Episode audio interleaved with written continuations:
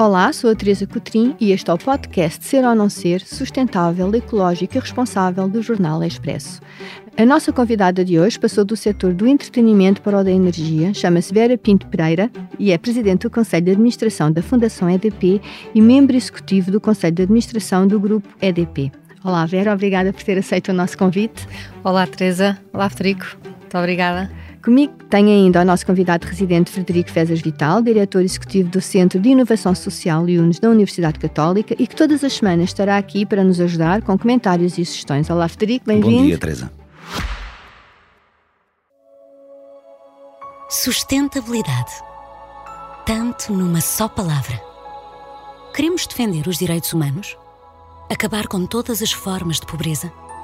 Lutar pela igualdade e pela diversidade? Queremos ter educação de qualidade, saúde e bem-estar? Ajudar a restaurar a natureza? Ter planeta, ter paz, ter prosperidade, ter futuro. Não é o que queremos todos?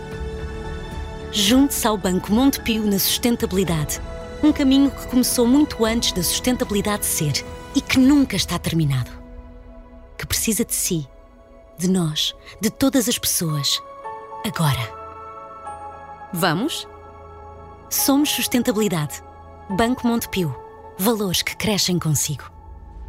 Caixa Económica Montepio Geral, Caixa Económica Bancária S.A. designada por Banco Montepio, registado junto do Banco de Portugal com o número 36. Vera Pinto Pereira é licenciada em Economia pela Universidade Nova de Lisboa e fez um MBA no ENSEAD. Iniciou a sua carreira profissional na Mercer Managing Consulting. Foi fundadora da Inav Agency Consulting e mais tarde entrou na PT Multimédia. Foi também vice-presidente da Fox para a região ibérica, função que ocupava quando António Mexia a convidou para liderar a EDP Comercial como CEO. Desde 2021 que é também presidente do Conselho de Administração da Fundação EDP. E é por aí que começamos. Assumiu a presidência da Fundação EDP. Qual é que é o papel da Fundação EDP na sustentabilidade? Ora, a Fundação EDP uh, eh, leva já 18 anos de, de, existência e tem como principal missão um, apoiar uh, aqueles que uh, estão mais socialmente desfavorecidos em várias matérias. em particular, nesta altura, a Fundação atua sobre dois principais eixos. O primeiro é a cultura, somos um dos maiores mecenas da cultura em Portugal, aliás, um setor que precisa deste tipo de investimento privado. Temos também, como sabem, o, o MAT, um museu que se desdobra na Central, na Central Tejo e, na, e no edifício novo do MAT, um projeto muito importante, até porque acreditamos que a cultura é também ela uma forma de uh, desenvolver, contribuirmos para o desenvolvimento uh, da sociedade como um todo e de mitigarmos as diferenças entre pessoas. O segundo eixo, o eixo da inovação social, um eixo que também pauta aquilo que é a atividade da Fundação desde a sua gênese, e em matéria de inovação social, ao longo dos últimos anos, temos vindo a conduzir esse, uh, esse trabalho para aquilo a que chamamos de uma, garantir uma transição energética justa e inclusiva que não deixa ninguém para trás. Este é, o, este é no fundo, a, a missão desdobrada em dois eixos da Fundação.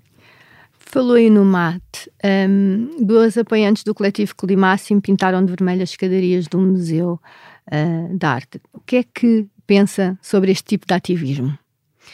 Eu acho que o ativismo é uh, algo legítimo uh, e, e, e, que deve ser acolhido pela sociedade como forma de chamarmos a atenção para temas uh, que, nos, que nos preocupam, temas de alguma urgência. E, de facto, o tema das, das alterações climáticas é um tema urgente. não obstante, eu sou apologista uh, de, uma, de um ativismo mais, mais construtivo uh, e não, sobretudo, quando estamos a falar do MAT, que é um dos museus mais importantes para a cidade, valoriza a cidade de Lisboa e, portanto, é um pouco paradoxal essa intervenção num edifício como o MAT. por outro lado, acho que nós vivemos num país que, não obstante todo o caminho que tem por fazer, é, é, um país que hoje está na linha da frente no que diz respeito a, a por exemplo, a matéria matéria de energia renovável. Portanto, uh, temos dos, das maiores cotas de energia renovável naquilo que é a energia produzida e vendida neste país. Em particular, a EDP, e admito que essa intervenção tenha, tenha, tenha tido por alvo a EDP, EDP é, é uma das elétricas mais verdes do mundo. Nós, neste momento, mais de 80% da energia que produzimos é energia verde. assumimos o compromisso com o fim do carvão até 2025. Temos vindo a descomissionar várias centrais de carvão. Portanto, temos um compromisso muito sério com a sustentabilidade e com o impacto ambiental. Muito recentemente, o nosso presidente Miguel Silva esteve, aliás, uh, nas Nações Unidas a discursar sobre esta matéria e fomos uh, a única empresa privada que foi convidada a fazê-lo, porque temos um plano credível, sério e estamos a executá-lo. E, portanto, estamos sempre disponíveis para conversar sobre o que mais é que podemos fazer, sobre que outras formas é que podemos agir e acelerar este, todo este tema da transição energética, mas gostamos de o fazer de forma construtiva. Mas considera que vamos conseguir fazer essa transição energética totalmente renovável por causa da intermitência das energias? Como é que acha que, vai, que isso vai ser possível? Nós, eh, muito recentemente, o país esteve a viver uh, seis dias seguidos uh, só utilizando energias, energias renováveis. renováveis. Portanto, estamos no bom caminho. Acredito que sim, temos, ainda importantes desafios pela frente. Naturalmente, o tema da intermitência é algo que tem que ser endereçado, mas, mas por isso existem uh, vários instrumentos em matéria de, de, de flexibilidade que de, podem e devem ser acionados e trabalhados. Temos todo o tema do armazenamento.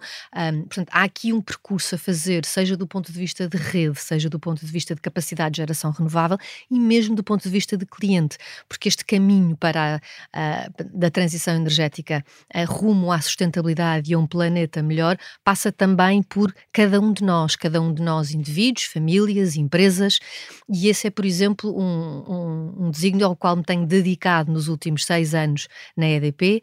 Uh, tem sido, uh, de, facto, o meu, o meu percurso e o meu mandato tem sido a transformação da EDP comercial naquilo que antes era simplesmente uma comercializadora de energia, uh, no, no que é hoje um parceiro dos clientes em matéria de transição energética. Portanto, uma entidade que se posiciona lado a lado com os clientes para os ajudar a fazer esta transição energética que é desafiante, mas que tem uh, muitas coisas boas, desde logo a maior independência em relação à energia fornecida pela rede, uma maior estabilidade de preço e proteção em relação à volatilidade, isto tudo através de instrumentos como a geração solar que podemos instalar nos, nas, nas coberturas dos edifícios, todo o tema da mobilidade elétrica, o tema da eficiência energética, portanto, hoje temos uma EDP comercial de que me orgulho imenso, porque é uma empresa que é realmente um parceiro da transição energética dos portugueses e não só, porque já expandimos para, para vários países a nível mundial. Vera, o, o, mundo EDP é um mundo grande. Falámos da fundação, falámos de transição energética uh, e recentemente vocês criaram uma iniciativa que se chama Flagships Program, que, para além de criar eh, projetos próprios que promovam transição energética justa, procura também influenciar o portfólio de iniciativas de impacto social das unidades de negócio do grupo. Por que é que decidiram criar esta iniciativa? Em que ponto é que isto está e quais são os planos? Ora, o Flagships Project insere-se num programa maior que é o EDPS, um, que é o EDP You Empower Society. Um, este é um programa que, um, no momento em que nós nos comprometemos a investir 300 milhões em impacto social até 2030 nesta matéria da transição justa e inclusiva, vimos que fazia sentido agregarmos todas as iniciativas que desenvolvemos a, a, a nível mundial e a, e a EDP está presente hoje em 30 países, portanto tem milhares de pequenas comunidades.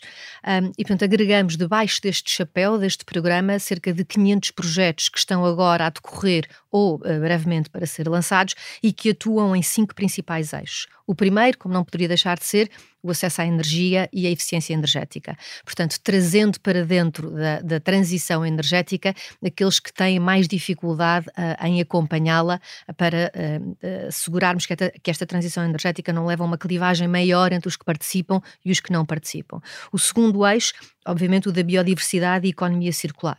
Uh, portanto, projetos de recuperação e valorização de espécies e ecossistemas, sobretudo em uh, locais onde nós, por exemplo, temos projetos ou eólicos ou solares, uh, temos, ou hídricos, temos uma grande preocupação de trabalhar com as comunidades locais e com as associações ambientais para minimizar o impacto destas, desta, de, de, destes projetos e destas matérias. O terceiro eixo, a cultura, aliás, como, já tinha falado. O quarto eixo, e muito importante, a capacitação dos jovens e adultos, porque esta transição energética vai uh, abrir imensas oportunidades de novos empregos. Mas é preciso capacitarmos estas pessoas para poder poderem participar. E tenho algumas, alguns exemplos engraçados, como a escola de, escola de eletricistas uh, para mulheres no Brasil, mas uh, há, aliás, projetos em, todo, em todos estes eixos.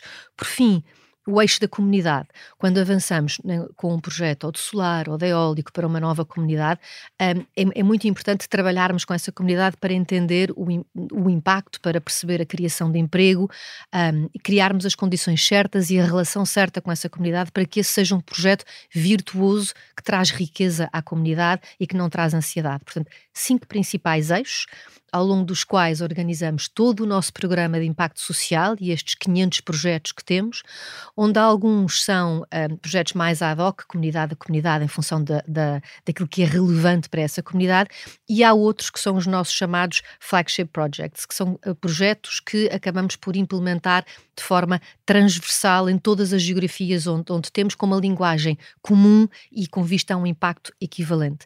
Alguns exemplos desses são todo o trabalho que fazemos em termos de um, geração solar distribuída, portanto, atuamos junto de comunidades desfavorecidas. Fizemos recentemente um projeto na Cova da Moura, onde distribuímos 300 painéis a 150 famílias para que possam uh, beneficiar de energia limpa, para que possam ter ligação à rede uh, uh, em condições, porque muitas vezes não têm uma ligação à rede sequer legal, e, portanto, trabalhamos com a Associação de Moradores da Cova da Moura para distribuir estes painéis. Estamos a fazer o mesmo na Favela dos Sonhos, no Brasil, a antiga favela Boca de Sá, Sapo, uma favela muitíssimo perigosa em que as pessoas viviam em condições extraordinariamente difíceis.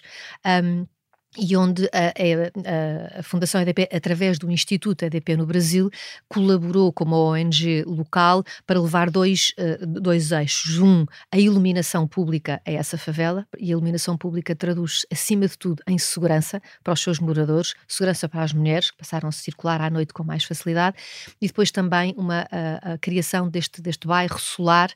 Um, portanto, estes projetos são, são projetos que acabam por ter o mesmo eixo de atuação, adaptando-se às, às, às, condições locais. Temos agora um também a nascer em Portugal de eficiência energética, onde estamos a fazer uh, uma intervenção junto de 170 famílias no, que vivem em uh, pobreza energética. Portanto, pobreza energética é, é, não apenas a falta de acesso à energia, mas é, por exemplo, viver em condições um, ambientais, eh, em termos de clima, muito difíceis. Ou tem muito frio, ou tem muito, muito calor, ou, ou tem muita umidade, e, portanto, são, são habitações que não estão preparadas para as condições climatéricas que temos.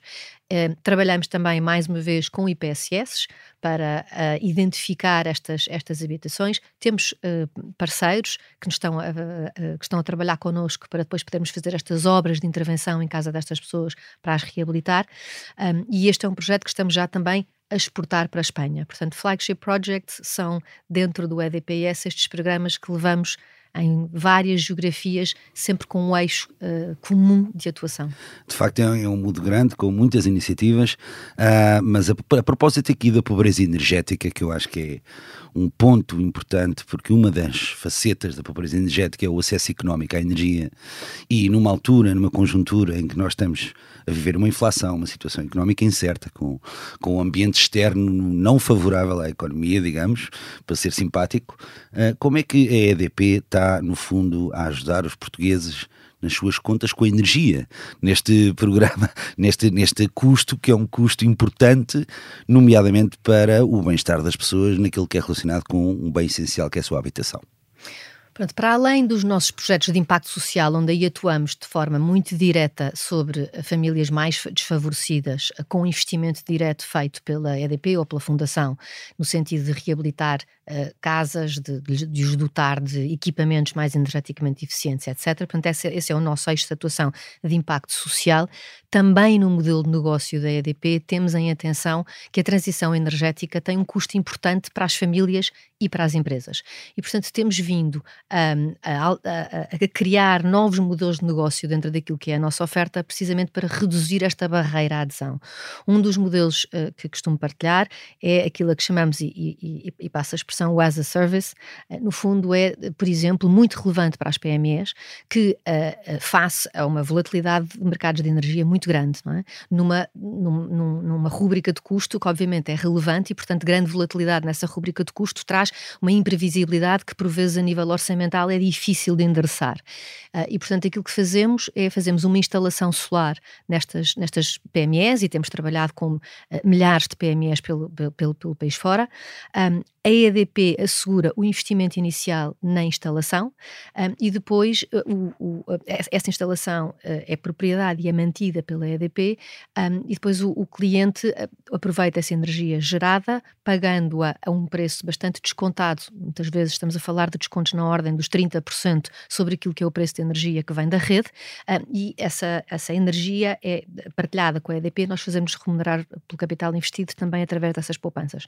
Mas são de facto, ferramentas que não têm custo de entrada para o cliente e que permitem, desde um primeiro momento, que as empresas vejam uma redução substancial na sua fatura energética. Portanto, esta, fazermos a transição energética não, não pode passar apenas pela, pela, eh, pela inovação tecnológica, tem que passar também pela inovação de modelos de negócio uh, que ajudem, de facto, a, a que ninguém fique para trás neste caminho. Mas começaram a fazer esse plano agora, por exemplo, com a guerra na Ucrânia. Eu lembro-me que houve alguns setores setores, nomeadamente, por exemplo, o têxtil, em que a fatura da eletricidade disparou e houve algumas empresas em risco mesmo de fechar. Portanto, esse plano já vem de trás ou começaram agora com. Este, este plano já vem de trás, ou seja, nós antecipámos a transição energética há, há, há muito tempo e há muito tempo que, que uh, estudamos a forma de, de trazer estas, um, estes instrumentos de maior estabilidade à nossa base de clientes. Portanto, nas famílias temos mantido uma política de preços razoavelmente estável ao longo dos anos, protegendo as famílias precisamente destas grandes flutuações de preço. Uh, fugimos muitas vezes nas famílias dos, dos preços indexados porque uh, têm coisas boas em alguns momentos, mas por vezes depois têm surpresas muito negativas que uma família não consegue antecipar. Temos também evoluído cada vez mais para contratos de mais longa duração, porque nestes contratos de longa duração conseguimos garantir um preço fixo uh, uh, gerível e, e, e, previsível por parte do cliente. Portanto, temos muitas empresas que têm vindo a contratar uh, com maturidades cada vez mais longas e depois temos estes projetos, seja de, de, de geração solar, seja de, eficiência energética, que permitem, de facto, que a longo prazo as empresas e as famílias estejam a, a, a ver uma fatura de energia mais estável e, menos, e menos pesada. E para o terceiro setor, o que é que tem estado a fazer em termos de de ajudar o terceiro setor nesta matéria? Muita coisa, em particular alguns projetos que posso mencionar. Um deles é o EDP Energia Solidária, de um, um, projeto especificamente da Fundação EDP, à, qual, ao, ao, qual se uniu recentemente a Fundação EDP em Espanha e o Instituto no Brasil. Uh, o EDP Energia Solidária, ao longo dos últimos anos, já investiu cerca de 18 milhões de euros em Portugal no apoio de, específico ao terceiro setor. Um, portanto, trata-se de um programa onde um, uh, eh, iniciativas se podem candidatar para beneficiar de financiamento e, neste momento, a EDP Energia Solidária enfoca-se sobretudo neste tema da transição uh, energética e, portanto, tudo o que sejam projetos para uh, eletrificação de um, de um serviço ou a eletrificação da mobilidade de uma, de uma ONG ou de uma IPSS. Um, temos também projetos muito interessantes para a terceira idade um, de, de geocaching com bicicletas elétricas. Portanto, no fundo, tudo o que seja a eletrificação um, e o caminhar para a transição energética no terceiro setor, neste momento encontra no programa EDP Energia Solidária, que ainda este ano atribuiu um, um milhão de euros de financiamento a 15 projetos, um, mais um milhão de euros entre, entre, entre Espanha e o, e o, e o Brasil, e são projetos que se dedicam especi especificamente a financiar este tipo de entidades neste tipo de iniciativas. De resto, uh, o, o projeto da Cova da Moura é mais uma vez um bom exemplo também onde trabalhamos com a Associação de Moradores, um, fazemos também instalações solares em IPSS que depois podem uh, uma comunidade de energia e podem partilhar essa energia com famílias desfavorecidas que vivam no perímetro dessa, dessa IPSS. Um, portanto, temos uh, uh, muitos projetos nós, que, que, fazemos de, de, mãos dadas com, com estas entidades, no fundo, como forma de beneficiar quem não pode, de forma tão óbvia, participar nesta, nesta transição. Aqui, aqui para outra área, o facto de termos 700 milhões de cidadãos em África sem acesso, sem acesso à eletricidade e um terço dos cidadãos do mundo cozinhar ainda com biomassa, uh, não é um entrave à transição energética? Ou seja, na sua opinião, é possível descarbonizar sem incluir os mais desfavorecidos uh, no plano? Um, aqui falavam em 300 milhões de euros em 30 países para 500 projetos até 2030. Tem a ver com esta questão? Sem dúvida, eh, eu, a transição energética não se fará se deixarmos alguém para trás. Portanto, todo este tema da descarbonização tem de incluir todos. Aqueles que hoje não têm acesso à energia, aqueles que têm acesso à energia em condições mais desfavoráveis e, portanto, o EDPS é precisamente este, eh, eh, este propósito que tem como missão.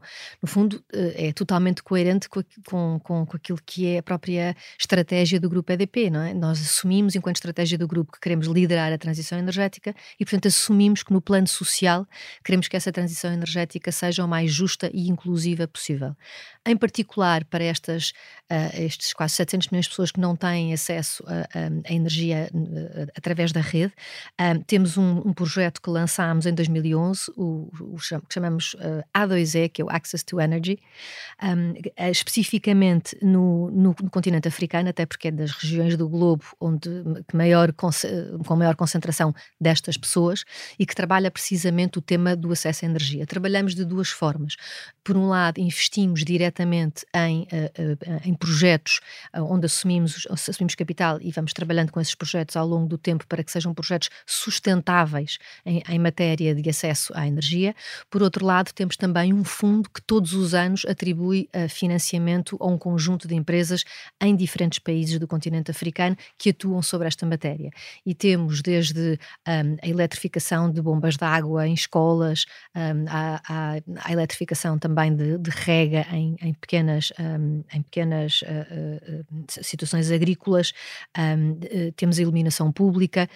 E no fim do dia, aquilo que tiramos daqui é, obviamente, todo o tema de uma energia verde e uma energia mais limpa, mas mais importante, através deste projeto, nós atuamos em dimensões mais basilares, desde a saúde, à educação, à segurança, portanto, são ainda temas uh, que, an anteriores à transição energética que têm, têm, que estar garantidos. E, portanto, ao eletrificarmos estas, estas comunidades nas suas diferentes uh, dimensões, trazemos e conseguimos impactar milhões de pessoas a este nível. Aqui, no fundo, também temos um campo fértil para poder fazer diferente e não cometer os mesmos erros das sociedades mais desenvolvidas. Uh, portanto, aqui há também um, uma parte do mundo em que podemos fazer bem. Acho que temos que fazer bem em todo lado. Um... Mas aqui ainda, ainda há tudo por fazer. Aqui ainda há muito por fazer e por isso é que eu, uh, quando digo que atuamos em matéria de transição energética, é sempre uh, com o objetivo de impactar para além disso é? para impactar segurança, uh, igualdade de oportunidade a nível da educação, uh, a nível das mulheres nestas, nestas, nestas, nestas comunidades, um, uh, a nível de saúde, portanto. Mesmo que os projetos venham na sua gênese de, de, de algo ligado à energia, no fim do dia são estas as dimensões mais basilares que nós impactamos. Vera uh, disse que não havia transição energética se não incluísse todos. Eu diria isso e diria mais: diria não haverá transição energética se ela não for sistémica. E para haver transição energética sistémica, também é preciso trabalhar numa lógica não concorrencial com outros players nesse mercado. Uh, a pergunta é qual é que é a posição da EDP relativamente à possibilidade de trabalhar diretamente em temas que não são diretamente relacionados com o negócio, acabam por ser, que são os temas da transição energética e outros temas de inovação social. Qual é é a posição da EDP a trabalhar como, por exemplo, uma Galp? Nós juntamos. Uh, vemos isso, primeiro, vemos isso com ótimos olhos. Uh, eu, eu acho que perante o desafio enorme que o mundo enfrenta, uh, teremos muito, muito mais impacto se agirmos em parceria do que se agirmos sozinhos. E este é um lema que a EDP segue em uh, todas as matérias, desde o negócio, onde uh, temos parcerias importantes que fazem parte do nosso modelo de negócio, nomeadamente, por exemplo, a Ocean Winds, que é uma, que é uma, uma, uma parceria com a GI em termos de, de, de, modelo de negócio de geração de vento offshore, mas também em matéria de impacto social, nós nos temos associado a, a, a muitas empresas um dos, um dos uh, instrumentos que usamos, por exemplo, nós associamos a, a fóruns um, que têm como missão um, própria toda esta, todo este tema da, da, transição energética. Portanto, participamos de forma muito ativa naquilo que é o World Business Council for Sustainable Development, uh, no GRACE, uh, no Business for Society Impact, um, na, numa aliança para a eletrificação de, de, de, das comunidades de Moçambique. Quer dizer, portanto, há aqui uma, uma panóplia de entidades, de associações setoriais ou não setoriais uh, às quais uh, pertencemos, onde temos uma voz muito ativa, uh, porque acreditamos que é dessa forma que vamos conseguir ter um impacto cada vez maior. Portanto, vemos as parcerias com bons olhos, vemos parcerias com bons olhos com os nossos clientes. Eu, quando, eu, quando falei há pouco do, do projeto da eficiência energética, em que estamos a intervencionar diretamente casas de 170 famílias, não estamos a fazer sozinhos sozinhos, estamos a fazer com, com o Leroy Merlin uh, e, e, e, com a Caixa-Ave, uh, que nos estão a fornecer em condições especiais ou uh, financiamento, ou equipamentos, ou mão de obra. portanto, estamos a fazer. A Just a Change é outro, é outro parceiro com quem trabalhamos. Portanto, as parcerias são absolutamente fundamentais nos tempos que correm e com a velocidade que temos que impor às transformações que o mundo precisa. Vera. A Vera é uma mulher que vem da comunicação, eu diria que é uma mulher da comunicação e a comunicação na sustentabilidade é fundamental, mas estivemos aqui a ouvir muito daquilo que a EDP faz e eu gosto sempre de ouvir aquilo que ainda não está feito e está por fazer. Onde é que a EDP ainda não é tão sustentável como gostaria de ser? Temos ainda, bom, nós desde, desde logo assumimos o compromisso de até 2030 100% da energia que geramos ser verde há um caminho ainda a fazer. Neste momento estamos nos 80, 85%, portanto, uh, uh, temos um, uh, assumimos o compromisso de investir 24 mil milhões de euros durante, durante, os próximos anos para poder, fazer, para poder fazer este caminho. Portanto, mesmo do ponto de vista do nosso modelo de negócio, estamos a trabalhar ativamente. É um desafio, é um desafio grande, com, com temas de, de, de cadeias de fornecimento, de ligações à rede, de regulatórias, quer dizer, há aqui sempre imensos obstáculos. Acho que temos feito um caminho extraordinário e vamos continuar a fazê-lo. Um, depois há matérias que, que, vão surgindo e onde, e onde é importante também uh, começarmos, a, ou, começarmos a trilhar caminho, não é? Uh, no fundo, por exemplo, o tempo, todo o tema da economia circular, é preciso pensar ao, ao, fazermos estes investimentos e, e, e, fazermos o, deployment de todos estes ativos de geração renovável mundo fora, temos que depois pensar na circularidade desses, desses, desses mesmos equipamentos. Portanto, é algo no qual já estamos a trabalhar. Por exemplo, quando fazemos o repowering de algumas, eh, de, de algumas centrais eólicas, ficamos eh, por aproveitar parte das pás ou para revender para outras centrais ou para, ou para fazer manutenção de outras. Portanto, toda essa dimensão de circularidade eu acho que é outra muito importante e que vai ter uma presença grande na nossa agenda e nos nossos investimentos nos próximos tempos. Mas dentro da transição energética temos a eólica, temos a eólica, temos a hídrica, eh, mas estas só não chegam. Onde é que vão investir mais para conseguir chegar a essa 100% eh, de energia renovável? Será o quê? Hidrogênio? Uh, temos que ter outras energias, porque não está sempre vento, não está sempre sol, às vezes temos falta de água. Uh, qual é que é o plano? Essencialmente, grande parte dos nossos investimentos uh, planeados para os próximos anos são, essencialmente, sol vento um, e água. E água, continuar na, na, na, água em que estamos. Portanto, temos também alguns projetos em matéria de hidrogênio.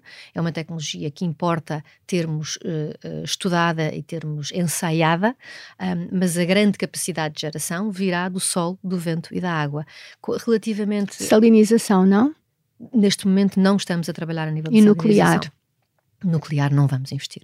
Porque na nossa fatura, não é? Nós vemos na fatura, quando recebemos a fatura da EDP, se está lá de onde é que vem a nossa energia. Hum, se calhar as pessoas não, não têm atenção, mas eu, por acaso, eh, sou cliente da EDP e vejo, vejo de onde vem. E tem, e tem nós temos nuclear na nossa fatura, que vocês devem comprar a Espanha. Uh, portanto, por isso é que eu estou a perguntar. Sim. O sistema, sim. Uh, e por isso é que eu estou a perguntar uh, se vão conseguir ser 100% renováveis só com estas três energias? A EDP vai conseguir ser 100% verde com estas três energias e com alguns projetos pontuais de hidrogênio onde já estamos a investir. Produzimos, aliás, a primeira molécula de hidrogênio no ano passado no Brasil. No Brasil.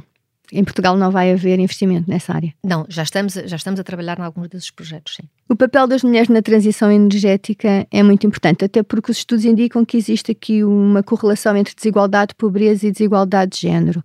Uh, têm estado a investir nesta área de ajudar as mulheres, uh, tanto nesta transição? A diversidade, dando um passo atrás, a diversidade é algo que nós vemos com uh, uh, muito bons olhos e que acreditamos que aporta valor à sociedade e ao, e ao negócio, em particular ao negócio da EDP. E, portanto, temos um objetivo de ter 30% de mulheres um, uh, no, na nossa população, em todos os níveis, inclusive em, em, em cargos de liderança. Um, e é um caminho que temos estado a fazer e eu acho que posso dizê-lo com bastante orgulho, que acho que a EDP tem feito um trabalho extraordinário no que diz respeito à, à participação das mulheres na, na, na, força de trabalho da EDP, na, na família EDP. Não é? Um, agora, eh, e, e, diversidade não se pode esgotar nisso. Diversidade tem que ir à inclusão de diferentes gerações, de diferentes nacionalidades, de diferentes culturas, porque é isso que, que traz a riqueza uh, da discussão. E se nós pensarmos que 50% das tecnologias que vamos precisar de ter uh, para fazer a transição energética ainda não foram sequer inventadas, um, vemos bem aquilo que nos falta de criatividade e, portanto, o quão importante será, será a diversidade. Um, relativamente às mulheres em particular, temos feito uh, também bastante bastante trabalho. Este, o, o, exemplo que eu, que eu dei no início do podcast sobre as, a escola de, uh, para mulheres eletricistas no Brasil é um ótimo exemplo. Um, vai haver oportunidade de novas funções, de novas competências uh, no, no âmbito desta transição energética, que vai abrir lugar para muitos novos empregos, mas é preciso prepararmos também as mulheres para essas funções. E estas funções, as, as tradicionais uh, STEM, não é? Um, uh, Science, Technology, Engineering and Math, são, são áreas onde as mulheres estão historicamente participavam menos e, portanto, temos hoje no pipeline menos mulheres uh, preparadas para participar nestas, nestas áreas e, por isso, uh, investimos muito em trazer as mulheres para, para, para, estas áreas. A Escola de Eletricistas para Mulheres no Brasil é um exemplo. Uh, temos outro exemplo muito engraçado no, no, nos Estados Unidos, que é Rebels for Change, onde convidamos filhas e netas de colaboradores acompanharem os pais ou os avós num percurso na, na, na na EDP, nos nossos, nos nossos escritórios nos Estados Unidos, para tomarem um bocadinho de contacto com o que é isto, o que é ser um engenheiro em energias renováveis, o que é estar eh, num grande parque eólico uh, uh, no Texas a, a, gerir uma grande instalação, quais é são as competências necessárias, o que é que os inspira? E desta forma conseguirmos inspirar jovens mulheres a um dia virem ocupar estes cargos. Qual é que é o montante que para 2024 para a área da sustentabilidade e como é que uma empresa do setor social pode chegar à EDP para conseguir um apoio? Eh, nós não fazemos este, esse disclosure ano a ano, mas o, o que lhe posso dizer é uh, que assumimos este compromisso uh, dos, uh, dos 300 milhões até 2026. Um, e a forma de chegar à EDP uh, é, por exemplo, através deste programa da energia solidária, não é? Portanto, de candidaturas a este programa para, para. Agora, também estamos sempre abertos a avaliar uh, parcerias, porque queremos fazer uh, coisas com impacto que cheguem rapidamente às pessoas e, portanto, da mesma forma que encontramos na Just a Change em tempos um parceiro extraordinário para conseguirmos ativar a nossa participação na comunidade e mais, e ativar uma, uma frente que, que não mencionei, que é muito importante, que é toda a dimensão do voluntariado na EDP.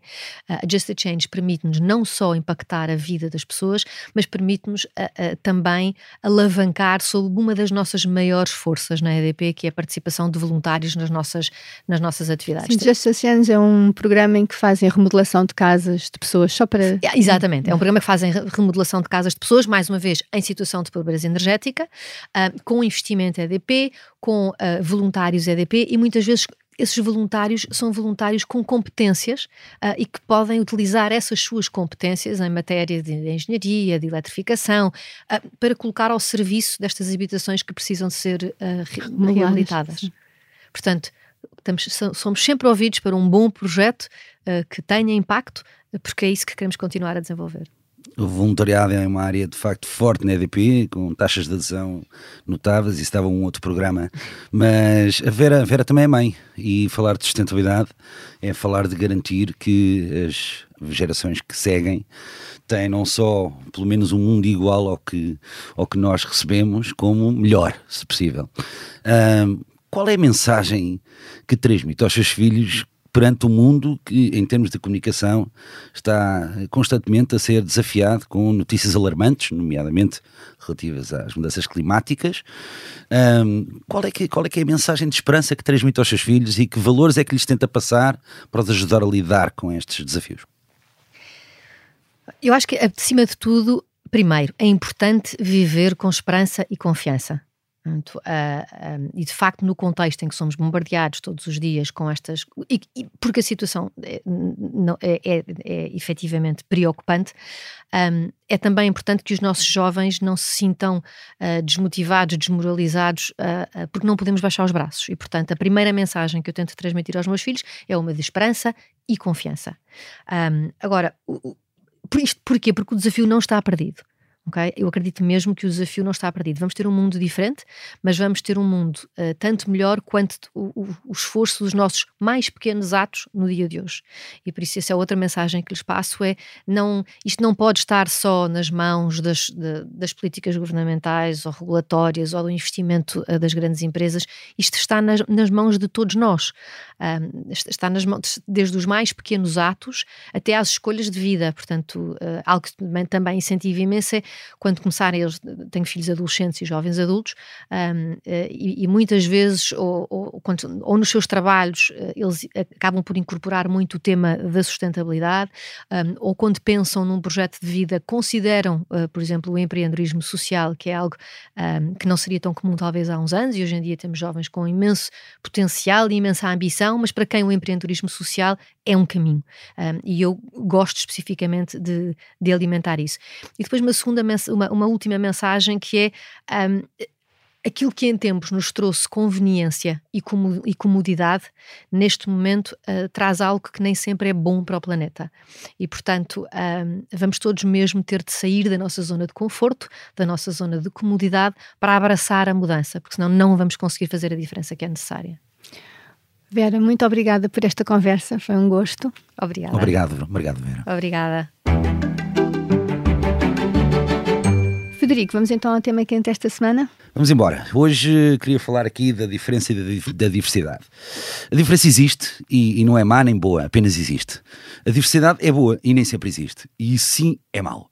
A igualdade deve ser mais equidade e mais centrada no acesso igualitário e menos uma tentativa artificial de colocar tudo no mesmo recipiente, catálogo ou etiqueta. Até porque existem diferenças entre as pessoas, entre os géneros, que não podem ser escamoteadas. Por exemplo, na questão dos géneros, algumas dessas diferenças são biológicas e têm manifestações estudadas estrutura óssea, sistema reprodutivo, composição corporal, hormonal, por aí fora. Existem também diferenças químicas, até ao nível dos neurotransmissores. As mulheres, por exemplo, tendem a ser mais empáticas, e atenção, não sou eu que o digo, é a ciência, tendem a ser mais empáticas e a ter habilidades sociais mais fortes do que os homens. Enquanto os homens tendem a ter habilidades espaciais mais fortes e serem mais agressivos em situações competitivas. Ou seja, são observações que, não sendo aplicáveis a toda e qualquer pessoa de um determinado género, são uh, padrões estatísticos que são relevantes. O ponto fulcral da minha reflexão hoje era mais do que centrar a conversa nas diferenças que são naturais e saudáveis, deveríamos sim estar preocupados com a equidade e necessidade da diversidade. E não vou falar muito da equidade, nem das suas uh, razões, fundamentações, motivações. Gostava de referir uh, algumas que são, na minha opinião, as razões quase óbvias pelos quais a diversidade é crucial e fator-chave de competitividade quando falamos de sustentabilidade de organizações. É muito além da resposta básica de que a diversidade ajuda à melhoria da imagem pública perante clientes e stakeholders e da importância de criar valor partilhado, parece-me que as empresas não podem deixar de olhar para isto. Uma empresa mais diversa e inclusiva tem o maior potencial de geração de retorno financeiro. Um estudo da consultoria McKinsey, intitulado Diversity Matters, analisou dados de 366 empresas em todo o mundo e descobriu que as empresas com maior diversidade de género nas suas equipas de liderança são mais propensas a ter retornos financeiros acima da média das suas indústrias. Um estudo da Harvard Business Review concluiu que equipas diversificadas tendem a ser mais inovadoras e criativas do que equipas homogéneas. E finalmente, uma pesquisa da Deloitte afirma que empresas com uma liderança diversa e inclusiva têm maior probabilidade de atrair e reter talentos diversificados. Em resumo, qual é a parte que os gestores ainda não perceberam? Ou aquela que já perceberam, mas são lentos e resistentes a implementar. A diferença é o pressuposto base da diversidade. A diversidade é o ponto de partida da riqueza, da complementariedade de pontos de vista, formas de ver e de atuar. Esta riqueza é fator crítico de sustentabilidade do negócio e das pessoas. Tão simples como isto. Mais alguma recomendação? Sim, hoje não há eventos nem livros, mas porque estamos à beira de entrar no ano novo e sabemos bem que é uma altura de listas de intenções e análises do ano e para o ano que vem, gostava de deixar a sugestão para as pessoas lerem os muitos relatórios sobre tendências de 2024 que têm vindo a ser publicados. Entre estes destaco o relatório da Deloitte intitulado TMT Predictions 2024 e que se centra em três tópicos fundamentais: inteligência artificial, sustentabilidade e monetização, mas que também toca várias indústrias e setores, desde o multimédia e entretenimento às telecomunicações e tecnologias. Algumas boas pistas sobre o que nos espera num momento da história em que as mudanças são constantes e o seu ritmo bastante acelerado. Federico, muito obrigada. Muito obrigado. Na próxima semana voltamos com um novo convidado, com mais histórias inspiradoras e a análise do Frederico Fezas Vital. Eu sou a Teresa Cotrim, a sonoplastia esteve a cargo de João Luís Amorim e a coordenação é de Joana Beleza. Pode ouvir-nos em qualquer plataforma de podcasts e também no site do Expresso. Até lá já sabe, ser ou não ser sustentável é uma decisão sua, porque não basta parecer, é preciso ser.